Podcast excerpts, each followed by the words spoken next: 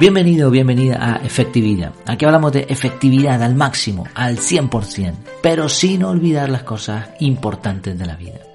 Y una de esas cosas importantes es reflexionar, pensar, darle al conco, ir un poco más allá de las simples apariencias.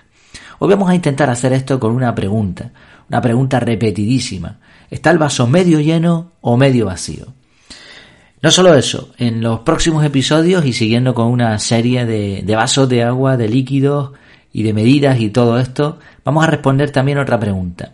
¿Cómo calcular el peso de un vaso con agua? Y ya te adelanto que no en la báscula. Y además, en un tercer episodio veremos cómo poder limpiar un vaso con agua sucia sin vaciarlo. Tres preguntas interesantes, pero por supuesto que vamos a intentar relacionar con el mundo de la efectividad, del desarrollo personal y también de la forma en que afrontamos la vida. Vamos con la primera pregunta. ¿Está el vaso medio lleno o medio vacío? En realidad, si utilizamos un vaso con unas medidas estándares, ¿no? Damos por sentado que el agua, el líquido que sea, da igual, está a la mitad, pues da lo mismo decir que está medio lleno o medio vacío. Y te dirán muchas personas que los optimistas lo ven medio lleno, los pesimistas lo ven medio vacío, los emprendedores van a buscar más agua. Bueno, hay muchas respuestas, algunas de ellas bastante interesantes. Pero vamos a obviar todo esto. Hay una forma diferente de ver el vaso. Y se trata de la perspectiva anterior, de ver lo que ha sucedido antes de que ese vaso esté medio lleno o medio vacío.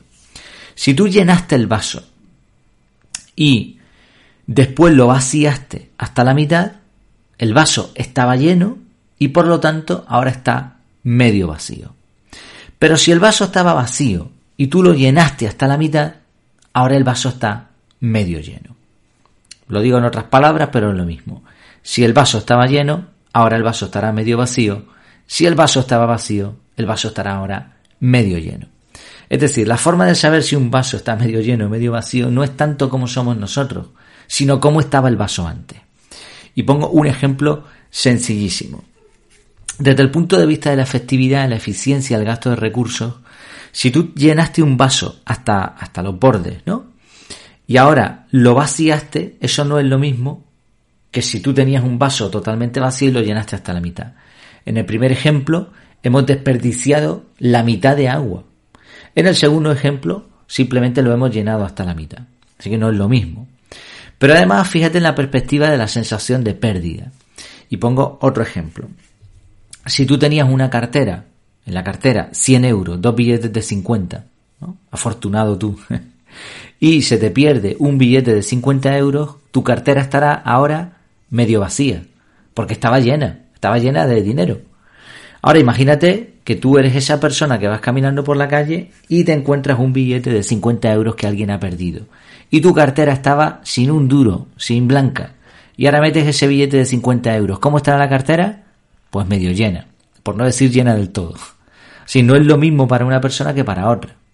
Y lo mismo sucede con muchas cosas en la vida y con los problemas, con las amistades, con, con muchísimas cosas. Esto se puede aplicar a prácticamente todo. En la vida normalmente vamos llenándonos de cosas, objetos, vivencias, etc. Y por lo tanto, cuando perdemos algo de eso, la vida está medio vacía. ¿Cómo solucionar este problema? Bueno, pues muy sencillo. Vaciando nosotros de forma voluntaria, pues diferentes cosas. Se trata de objetos, se trata de, cosas digitales, de tareas, etcétera. Por ejemplo, siguiendo el esquema del método CAR, en mi caso yo tengo un bloque periódico para cada tres meses hacer limpieza de objetos en casa. También tengo varios bloques, en este caso mensuales, para borrar fotos del álbum digital o limpiar el ordenador, entre otras muchas cosas. Si la solución para aprovechar este efecto del que estamos hablando es realizar vaciados periódicos. Siempre estaremos llenos, después nos vamos a quedar medio vacíos y esto no tiene por qué ser malo. O sea, fijémonos, hay que explicar una cosa, ¿no? La diferencia entre que, que nos vacíen a nosotros, esa sensación de pérdida, a que vaciemos nosotros. El vaso va a tender siempre a llenarse a llenarse de problemas, a llenarse de preocupaciones, a llenarse de dinero, a llenarse de todo. Cuando alguien nos roba o nos quita algo de lo bueno, el vaso va a estar medio vacío. El vaso va a estar medio vacío. Lo queramos pintar como lo, queramos pintar, porque antes estaba lleno. Ahora, cuando lo llenamos nosotros, el vaso va a estar medio lleno, porque estaba vacío. Entonces, ¿cuál es la clave? Pues vaciarlo nosotros. ¿Y qué vamos a vaciar? Lo que a nosotros nos interesa. Nos vamos a liberar de esos objetos que no utilizamos, que no sirven para nada. Vamos a limitar el tiempo que pasamos con ciertas amistades que nos roban energía, que, que son personas negativas, etcétera. Vamos a intentar quitar esas tareas superfluas que no nos llevan a ningún sitio. Entonces, ¿cómo está el vaso? Medio vacío. Pero la sensación ahora no es de pérdida, la sensación es que lo hemos vaciado nosotros. ¿Y por qué lo vamos a vaciar? Porque si no, no lo, no lo vamos a poder llenar.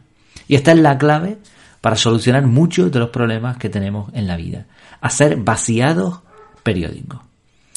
Solo así podrás tener esa maravillosa sensación de llenar el vaso.